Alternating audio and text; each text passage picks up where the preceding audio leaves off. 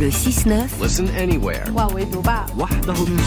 Sur France Inter. Géopolitique, bonjour Pierre Aski. Bonjour. L'Europe est-elle prête à compenser l'absence d'aide américaine à l'Ukraine? Le cri du cœur a été poussé hier par Donald Tusk, le Premier ministre polonais et ancien président du Conseil européen. Il s'est adressé sur Twitter aux sénateurs républicains américains qui ont rejeté mercredi le plan de financement incluant l'aide à l'Ukraine en guerre et leur a dit Ronald Reagan, qui a aidé des millions d'entre nous à gagner leur liberté et leur indépendance, doit se retourner dans sa tombe. Honte à vous.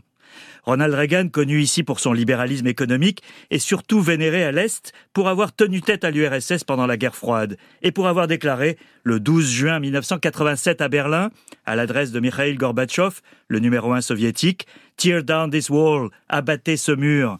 Deux ans plus tard, le mur de Berlin tombait et les pays de l'Est retrouvaient leur liberté.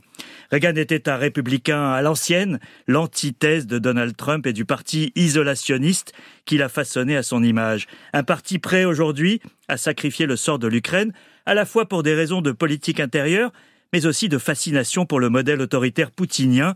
Il suffit de voir comment l'interview hier du président russe par le journaliste ultra-conservateur Tucker Carlson est relayé dans les rangs trumpiens. Mais il y a de l'amertume dans la déclaration du Premier ministre polonais. Bah, c'est à la fois de la surprise et de l'amertume partagée par tous ceux qui, à l'Est, ont connu la domination soviétique et en ont conçu une foi inébranlable dans la protection américaine.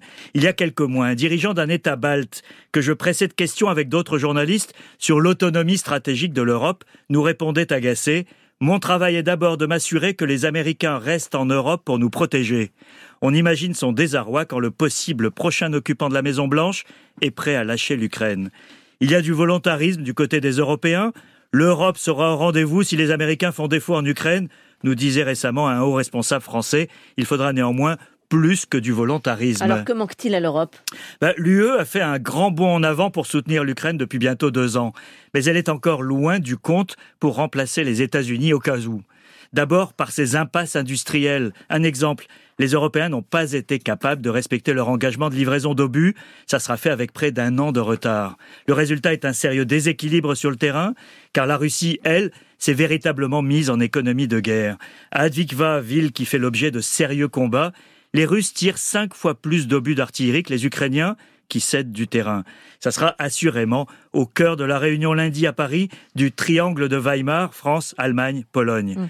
Le climat international en berne, les incertitudes sur les armes, la fatigue sur le terrain pèsent sur le moral des Ukrainiens et créent des tensions. La décision du président Zelensky hier de remplacer son chef d'état-major, le très populaire général Zaloujny, en fait partie.